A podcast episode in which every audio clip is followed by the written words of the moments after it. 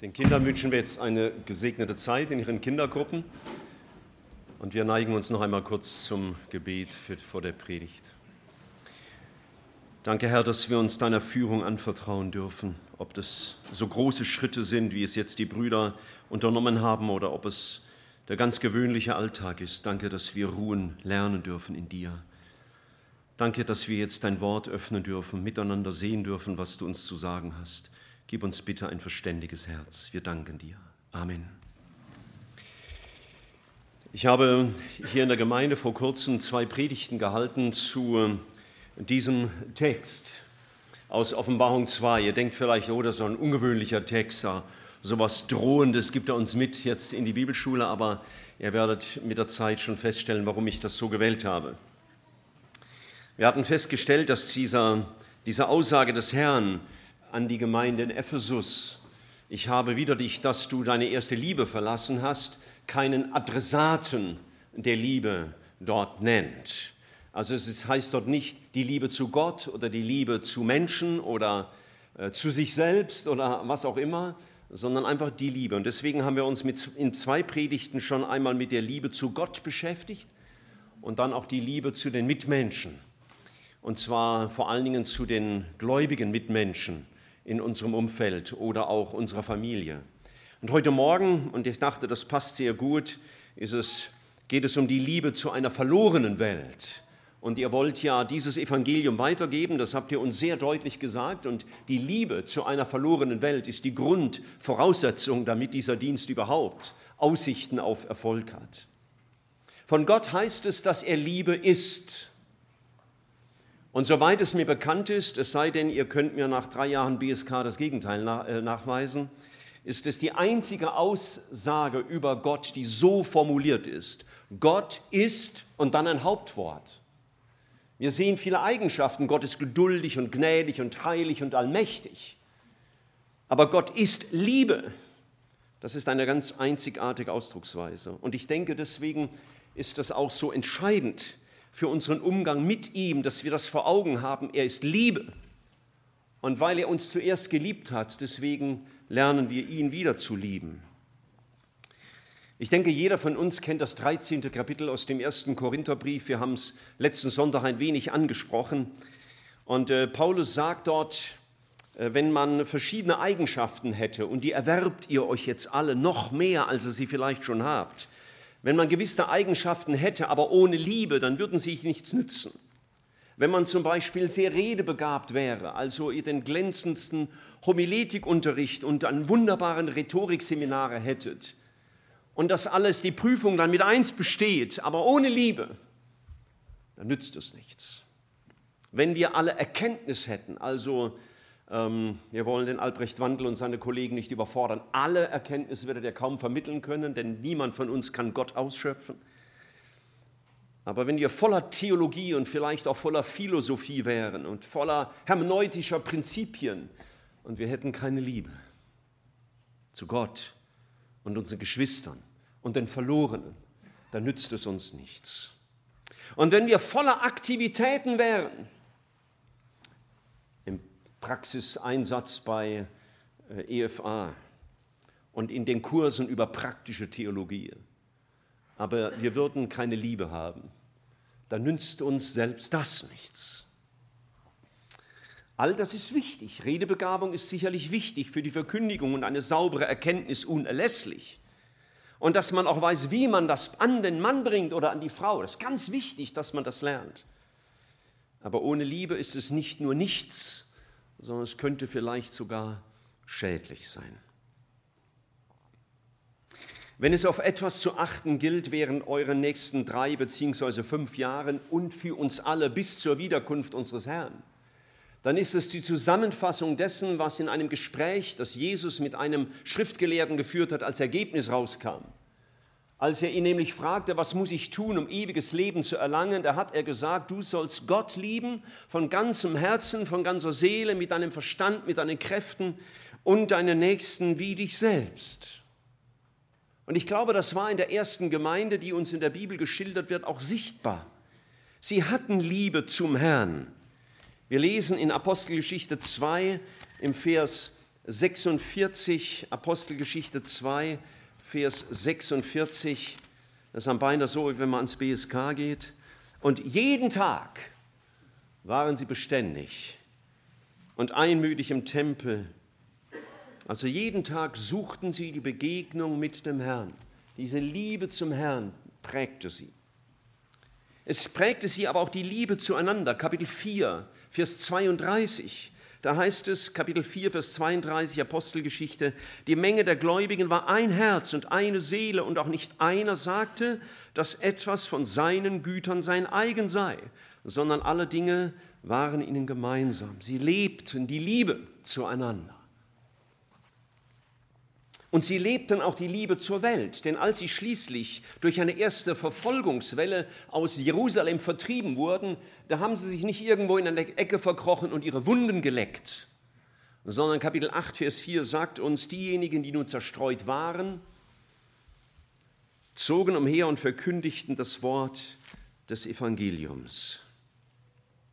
Das prägte die erste Gemeinde, das sollte uns alle prägen und das darf euch sechs während eurem Studium auf gar keinen Fall verloren gehen. Ihr könnt manches, manches wieder vergessen. Das wird zwangsläufig so sein. Ihr werdet nicht alles äh, behalten können, was ihr je gehört habt in der Bibelschule. Aber eines sollte uns niemals verloren gehen. Und deswegen mahnt uns dieses Wort, weil es immer wieder wichtig ist, uns auch korrigieren zu lassen von dem Herrn, dass wir die erste Liebe, die Liebe zu Gott und die Liebe zu den Christen und die Liebe zu einer verlorenen Welt nicht verlieren. Darüber wollen wir heute Morgen nachdenken. Wenn ein Bibelschüler eine Aufgabe bekäme, er sollte mal ein Gebet formulieren, das nicht länger wie fünf Sätze ist und alles beinhaltet, was für ein geistliches Leben notwendig ist, dann könnte das sehr schwere Arbeit sein. Ich weiß nicht, ob ihr es hinbekämt. Mancher von euch hat die Gabe der Länge, der sagte fünf Sätze, gib mir fünf Bände. Aber Jesus hat das getan. Er wurde ja von den Jüngern mal gebeten, ihn bet, sie beten zu lehren und dann gab er ihnen ein Gebet und wir kennen das ja alle. Wir finden das in Matthäus 6, natürlich das sogenannte Vaterunser.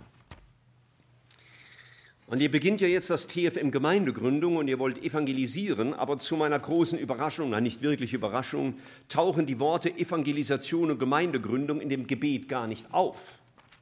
Man könnte ja denken, wenn der Herr Jesus ein Gebet formuliert, das alles umfasst, das ein Mustergebet ist, das alles berührt, was wichtig ist für unseren Dienst und unser Leben mit ihm, dann müsste doch die Weitergabe des Evangeliums zwingend darinstehen. Also ich würde so denken. Bei mir würdet ihr keine gute Note kriegen, wenn ihr so ein Gebet erfinden müsstet, wo das nicht vorkommt. Aber bei ihm kommt es nicht vor. Er richtet den Blick auf den Herrn. Er sagt, Vater, der du bist im Himmel. Das war zunächst einmal ganz wichtig, dass der Blick immer auf den Herrn, auf den Vater gerichtet bleibt. Und dann sagt er ja dreimal, das ist uns ja gut vertraut, dein Name werde geheiligt und dein Reich komme und dein Wille geschehe, wie im Himmel, so auf Erden. Und ich glaube, das ist das, ist das was Evangelisation und Gemeindegründung ausmacht, was der Inhalt und das innerste Ziel alles dessen ist, was wir tun, wenn wir evangelisieren und den Wunsch haben, dass Gemeinden entstehen. Dass Gottes Name heilig behandelt wird. Das ist ein Wunsch, das ist eine Sehnsucht in diesem Gebet. Er drückt das ja so aus. Dein Name werde geheiligt. Das, das brennt uns auf der Seele. Herr, das wünschten wir so sehr. Dass durch mich und am besten durch die ganze Welt dein Name geehrt wird. Es bekümmert mich oft, wenn ich durch die Straßen laufe und Menschen sehe, bei denen man deutlich merkt, dass sie keine Christen sind, sondern ein ganz anderes Leben führen. Das bekümmert mich sehr oft. Und ich bin dann so traurig und sage, Herr, wie sehr wird dein Name verunehrt durch diesen Menschen. Dieser Mensch heiligt deinen Namen nicht. Und das macht mich traurig. Und jeder Mensch, der nicht gerettet ist, der heiligt Gott nicht, der tut nicht seinen Willen und der baut auch nicht sein Reich. Und das bekümmert uns. Wenn Gottes Reich gebaut werden soll, dann schließt das Gemeinde Jesu ein, denn das sichtbare Reich Gottes auf dieser Erde wird abgebildet in seiner globalen Gemeinde und natürlich dann auch in der örtlichen Gemeinde. Dein Wille geschehe. Und sein Wille wird zum Beispiel im 1. Timotheusbrief Kapitel 2 uns genannt. Gott will, dass alle Menschen gerettet werden und sie zur Erkenntnis der Wahrheit kommen. Das will er. Und er will nicht, sagt 2. Petrus 3, Vers 9, dass ein Mensch verloren geht.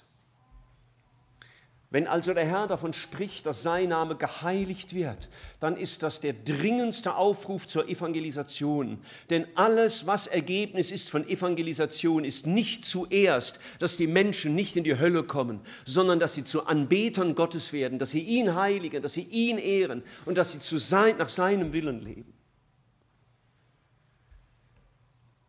Der Fokus in allem liegt auf Jesus. Es geht, lehrt Jesus uns hier beten, um dich, Vater, um deinen Willen, dein Reich, deine Zufriedenheit, deine Ehre. Das beschäftigt uns. Und ich wünsche euch, dass das in euren Herzen brennt. Diese Liebe zu Gott, die euch voranbringt und dich nicht müde werden lässt in eurem Dienst. Wir sehen ähnliche Gedanken schon im Alten Testament.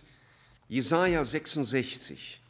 Jesaja wird ja auch der Evangelist des Alten Testaments genannt, weil Jesus in diesem Buch Jesaja so deutlich gezeigt wird wie in keinem anderen alttestamentlichen Buch.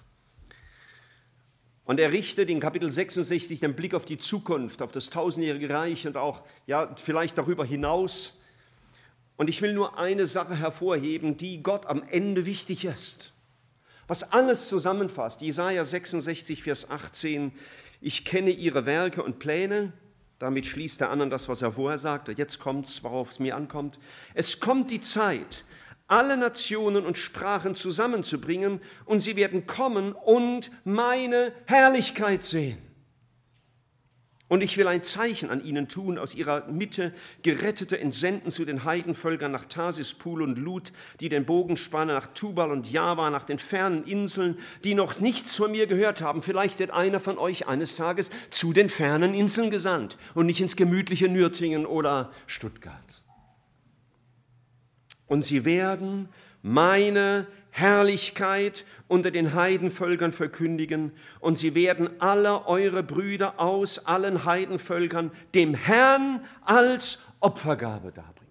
Das, das hat mich sehr beschäftigt. Darum geht es, dass die Herrlichkeit Gottes verkündigt wird, dass sein Name gepredigt wird, dass sein Name geheiligt wird, dass sein Reich gebaut wird. Sie sollen meine Herrlichkeit sehen. Es geht nicht zuerst, das hätte er schreiben können. Ich will sie aussenden, damit sie gerettet werden. Das hätte er auch schreiben können. Aber er tut es nicht, weil er sagt, der Fokus all dessen, was Gott tut, ist auf der Ehre seines Namens. Sie sollen eine Opfergabe werden für den Herrn. Sie sollen meine Herrlichkeit, meine Ehre, meine Größe, meine Wahrheit, meine Heiligkeit vermehren. Noch einmal, dass das Ziel aller Evangelisation und aller Gemeindegründung, ob durch oder ohne Evangelium für alle, die Herrlichkeit Gottes soll sichtbar werden. Von dieser Herrlichkeit Gottes möchte ich je länger, je mehr erfasst sein, aber auch gedemütigt sein. Ich möchte von dieser Herrlichkeit Gottes erfüllt sein und geprägt und einfach überwältigt. Er, die Begegnung mit ihm, die Begegnung mit seiner Liebe ist das, was uns antreibt. Wer von ihm überwältigt ist, der kann gar nicht schweigen. Und er wird das eine Anliegen haben, dass auch andere Menschen dazu gebraucht werden, Gott zu verherrlichen und seinen Namen zu verkündigen. Dass sie kommen und ihn anbeten. Ich habe mal in einem Seminar ähm, ein Buch zu Rate gezogen und da war der Begriff Enthusiasmus verwandt. Enthusiasmus. Und äh, wenn man das so in unseren Kreisen sagt, Enthusiasmus, denken, oh, oh, oh, ist der Michael jetzt theologisch ein bisschen verrutscht. Nein, bin ich nicht. Das ist ein zutiefst biblischer Begriff, denn das, der Begriff Enthusiasmus kommt vom griechischen Entheos. Das heißt, in Gott sein, von Gott ganz in Besitz genommen sein. Und ich wünsche euch und Geschwister, ich wünsche uns das allen und ich, ich bete für mich darum fortwährend, dass ich in diesem Sinne enthusiastisch bin, in Christus bin, von ihm ergriffen, von ihm durchdrungen, von ihm ganz in Besitz genommen bin, dass man Christus sieht an uns. Unsere Motivation kommt aus der Begeisterung für diesen wunderbaren Gott kommt aus dem Überwältigtsein von der Heiligkeit und der Herrlichkeit unseres Gottes. Paulus sagt das im Neuen Testament ähnlich im Epheserbrief Kapitel 1. Epheserbrief Kapitel 1.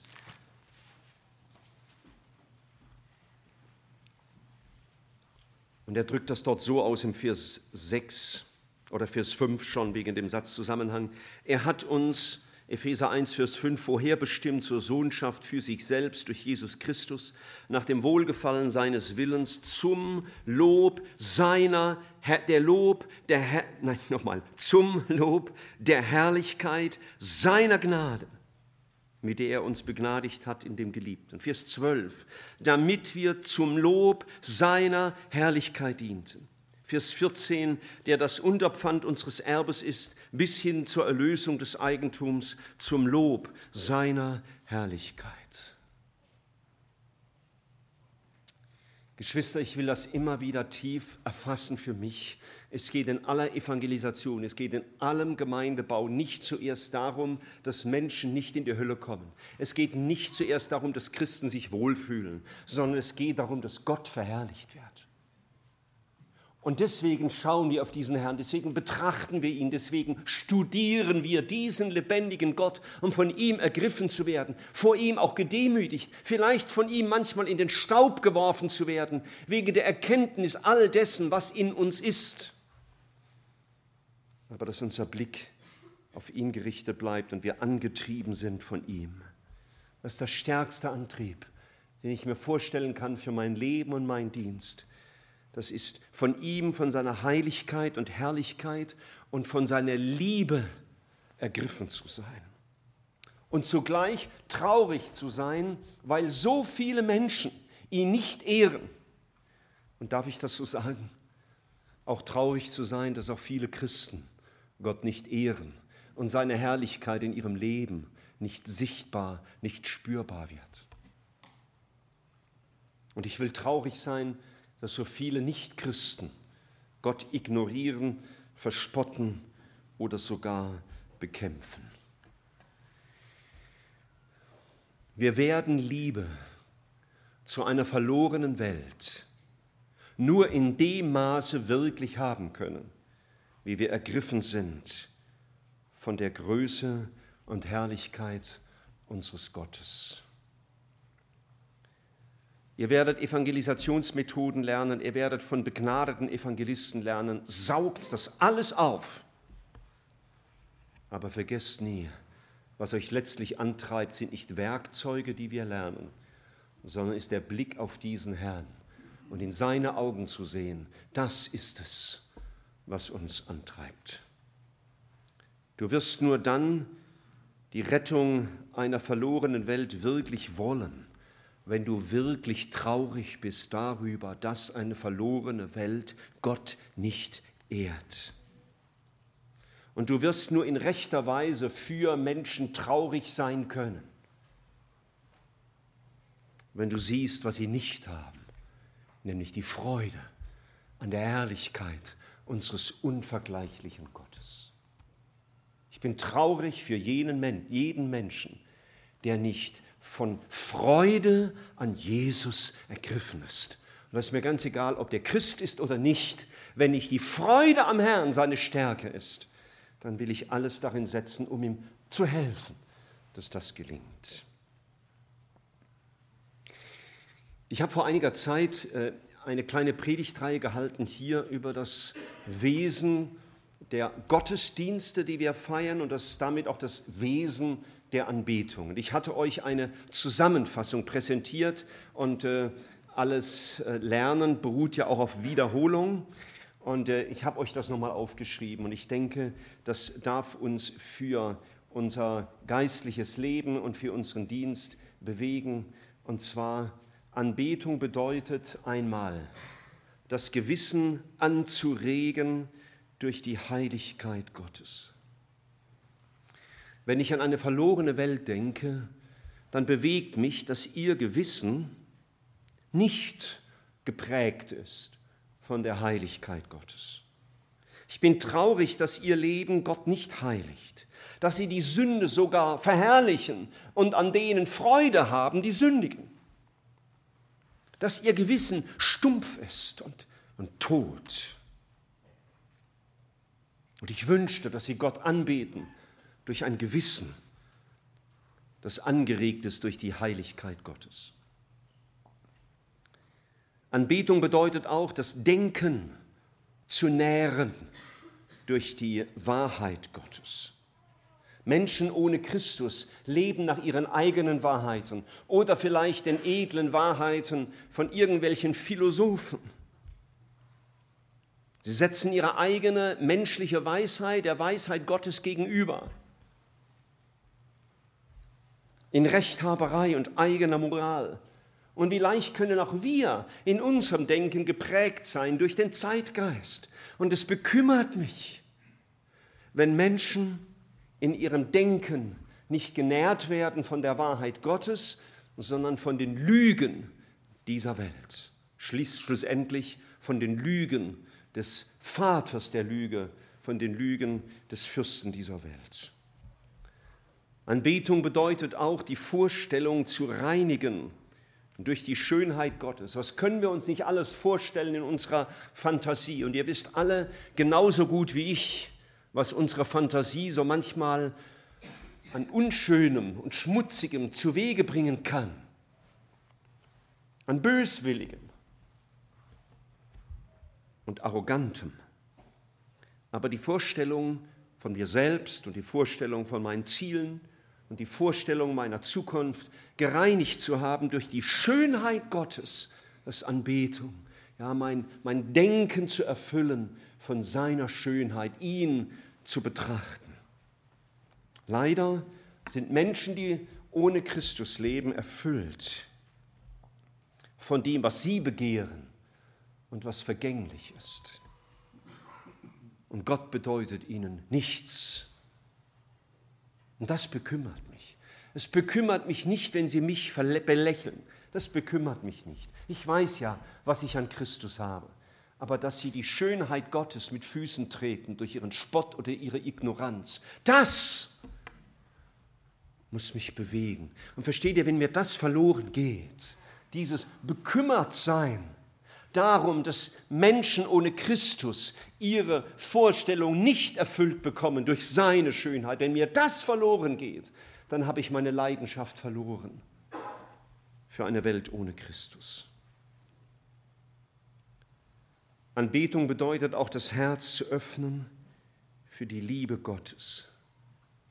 Zu wissen, dieser gewaltige, heilige Gott, der in einem unzugänglichen Licht wohnt, im Gegensatz zu mir, von dem Paulus sagt, dass in mir und meinem Fleisch und Blut nichts Gutes wohnt, dass dieser Gott mich nicht nur trägt und erträgt und toleriert und irgendwie halt so einen guten Mann sein lässt, sondern dass der mich liebt. Das ist für mich das Große. Aber eine verlorene Welt kann nichts anfangen mit der Liebe Gottes. Sie würde es, wenn sie darüber nachdenkt, vielleicht völlig verdrehen. Sie verachten Und sie achten nicht und ehren nicht die Liebe Gottes, sondern lieben vor allen Dingen sich selbst. Und das bekümmert mich. Und wenn ich nicht will, dass Menschen Christus lieben, dann fehlt mir der entscheidende Antrieb für Evangelisation. Und das Letzte, und da seht ihr auch den Autor dieser schönen Sätze. William Temple war mal Erzbischof von Canterbury, hat er 1940 aufgeschrieben. Anbetung bedeutet, den Willen Gottes zu weihen oder den Willen zu weihen, den eigenen Willen zu weihen für das Anliegen Gottes. Das ist Anbetung.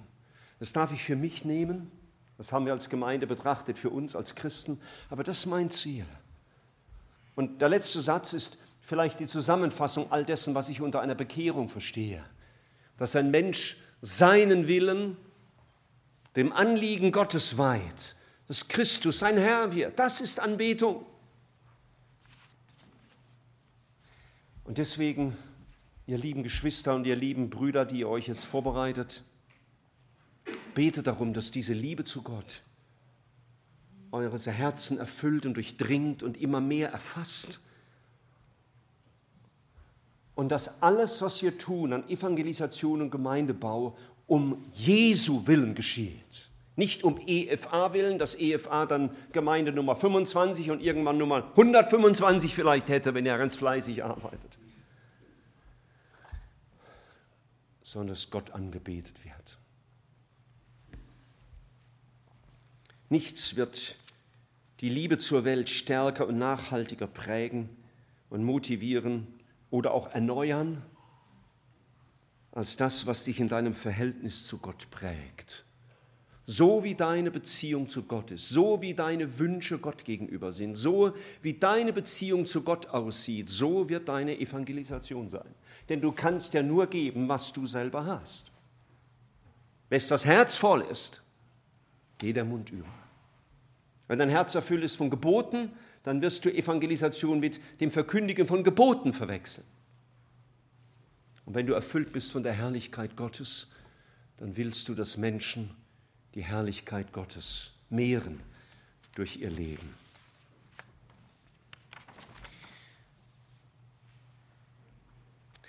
Wenn dich vor allen Dingen das Elend der Menschen prägt,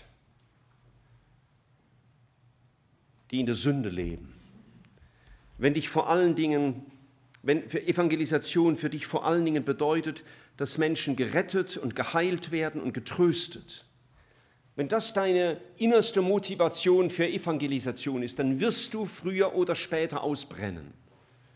Du wirst irgendwann aufgeben und sagen, naja, wenn ihr halt nicht wollt, dann habt ihr halt gehabt. Wenn du auch zuerst der Gemeinde dienst, damit es der Gemeinde gut geht und da wiederum Menschen zuerst dienst, wirst du das Gleiche erleben. Denn Menschen enttäuschen. Nicht-Christen enttäuschen uns. Christen enttäuschen uns auch, aber leider auch schon erlebt. In der Liste fehlt aber noch einer, der dich immer wieder enttäuschen wird. Und den siehst du jeden Morgen, wenn du in den Spiegel guckst. Aber es gibt einen, der uns nie enttäuscht. Und das ist unser großer Herr wenn wir die Herrlichkeit Gottes, seine Größe, seine Macht, seine Ewigkeit, seine Liebe, seine Heiligkeit, seine Wahrheit als die prägende Kraft unseres Lebens haben. Wenn es unser Anliegen ist, dass unser Leben davon Zeugnis gibt, dass die Herrlichkeit Gottes groß ist. Und wenn es dich bekümmert, wenn Menschen das nicht oder noch nicht tun, wenn Menschen diesen Herrn nicht anbeten, wenn sie seinen Namen nicht heiligen, wenn sie sein Reich nicht fördern, wenn sie seinen Willen nicht tun, wenn dich das bekümmert, wenn es dich bekümmert, dass Gott traurig ist, weil Menschen verloren gehen, weil er nicht will, dass Menschen verloren gehen, dann wird genau das deine Botschaft sein. Das wird deine Motivation sein. Das wird dein Antrieb sein. Vor vielen Jahren hatten die Volksbanken in Deutschland einen Werbeslogan durch ganz Deutschland plakatiert. Der hieß, jeder hat etwas, das ihn antreibt. Ich weiß nicht, was dich antreibt, aber ich wünsche euch, wenn ihr am Montag beim BSK antretet und nach drei Jahren wieder austretet dort, dass, dass das euer Herz geprägt hat. Dafür will ich beten für mich und dafür will ich beten für uns als Gemeinde. Wir sehen, dass Jesus eine, ein tiefes Mitleid hatte mit einer verlorenen Welt, Einer von euch hat das vorhin zitiert, ich glaube der Tarek, er hat die Menschen gesehen, die verschmachtet waren, verirrt wie Schafe, die keinen Hirten haben. Ja, Jesus war tief bekümmert um ihre Not. Und er hat gesagt, ich bin gekommen, um den Armen das Evangelium zu predigen und die zerbrochenen Herzen zu heilen. Ja, das hat er gesagt. Aber wir lesen zum Schluss, was er betet. Und im Gebet sieht man immer das Herz eines Menschen. Gebet zeigt den Herzschlag eines Menschen. Und das sehen wir in Johannes 17. Und das will ich zum kurz, zum Schluss, will ich euch nur ein paar Sätze dazu sagen. Johannes Kapitel 17, Vers 1. Er beginnt damit, Vater, die Stunde ist gekommen, gründe endlich deine Gemeinden und beginne Menschen zu retten. Vielleicht hätten wir das gebetet. Und er sagt, Vater, die Stunde ist gekommen, verherrliche deinen Sohn, damit auch dein Sohn dich verherrlicht. Vers 3, das ist aber das ewige Leben, dass sie dich, den allein wahren Gott und den du gesandt hast, Jesus Christus erkennen. Er sagt nicht, das ist das ewige Leben, dass sie Sündenerkenntnis bekommen und Sündenvergebung und dass sie sich verändern lassen und dass sie ganz neue Menschen werden und von ihrer Drogensucht frei werden. Das ist alles eingeschlossen im Evangelium, aber das betet er hier nicht. Herr, das ist wahre Erkenntnis, dass sie dich erkennen. Vers 4, ich habe dich verherrlicht auf Erden. Das hat Jesus wahrhaft getan. Vers 5. Verherrliche du mich, Vater, bei dir selbst mit der Herrlichkeit, die ich bei dir hatte, ehe die Welt war. Im Vers 8 sagt er, die Worte, die du mir gegeben hast, die habe ich ihnen gegeben und sie haben sie angenommen und haben wahrhaftig erkannt, dass ich von dir ausgegangen bin. Im Vers 11 sagt er, ich bin nicht mehr in der Welt, diese aber sind in der Welt und ich komme zu dir, heiliger Vater. Und jetzt betet er nicht, bewahre sie vor Verfolgung und bewahre sie vor X und Y, sondern bewahre sie worin? In deinem Namen. Bewahre sie bei dir. Vers 13 betet Jesus, nun komme ich zu dir und rede dies in der Welt, damit sie meine Freude völlig in sich haben. Und die Freude des Herrn war, das Gebot des Vaters zu erfüllen. Das hat er gesagt. Er betet für sie im Vers 17, dass sie geheiligt seien in deiner Wahrheit.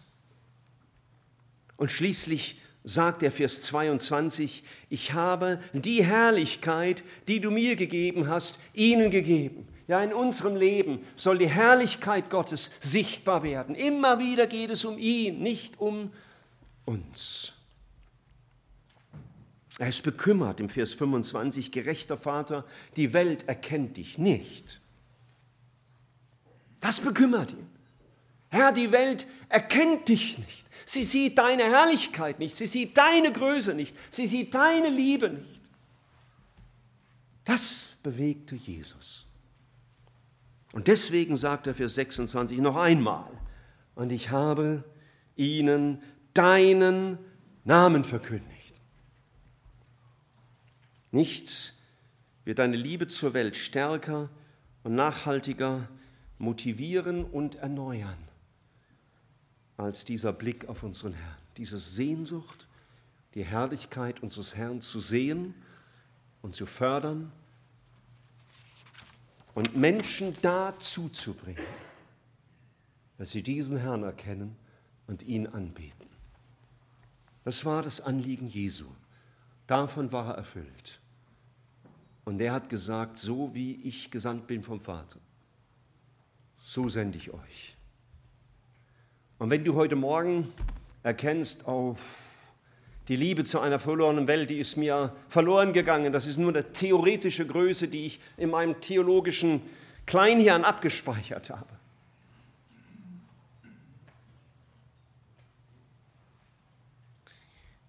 Dann darfst du beten, Herr, lass mich neu deine Herrlichkeit sehen. Lass mich neu erkennen, wer du bist. Lass mich ergriffen sein von dir, von deiner Schönheit, deiner Größe, deiner Heiligkeit, deiner Macht und deiner unfassbaren Liebe. Vielleicht müssen wir heute Morgen Buße tun vor Gott und sagen, ja Herr, die Liebe zu einer verlorenen Welt ist mir deswegen abhanden gekommen, weil mir die Liebe zu dir in diesem Sinne abhanden gekommen ist, weil ich nicht mehr geprägt bin von dir und deiner Herrlichkeit und weil ich nicht mehr bekümmert bin darum, dass doch dein Name verherrlicht wird.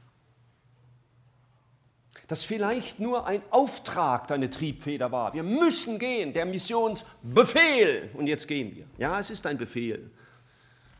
Aber er ist nicht geprägt von einfach einem soldatischen Gehorsam. Ab in den Untergang, egal wie früh ich sterbe. Sondern Evangelisation ist geprägt von dem Erfasstsein von der Herrlichkeit Gottes, den wir verkündigen wollen. Lasst uns einen kleinen Moment still werden, jeder auf seinem Platz, und dass wir Gott in unserem Herzen Antwort geben. Niemand betet bitte laut. Lasst uns kurz still werden und Gott Antwort geben. Wir bitten dich, Vater im Himmel, dass du uns vergibst, wo deine Herrlichkeit, deine Größe, die Anbetung deiner Heiligkeit und Macht nicht mehr der Gegenstand unseres Herzens war. Herr, wir haben es wahrscheinlich so manchmal getan in Liedern und vielleicht auch in Gebeten, aber manchmal war unser Herz auch kalt geworden, wie es bei der Gemeinde in Ephesus geworden war. Und Herr, wir können da nichts machen, wir können keine Seelenmassage machen, damit das wieder wird. Und das wird auch nicht geschehen, indem andere uns die Hände auflegen und plötzlich funktioniert das. Sondern wir bitten dich, Herr, lass uns deine Herrlichkeit sehen, dich neu erkennen, von dir neu ergriffen sein und dir keine Ruhe lassen, damit du uns neu die Augen öffnest für dich. Und Herr, wenn wir von dir ergriffen sind, dann, dann wird alles andere nicht mehr so schwer sein. Und es wird uns nicht mehr reiner Befehl sein. Und darum bitte ich dich, nicht nur für unsere fünf Schüler, sondern für uns alle. Wir danken dir. Amen.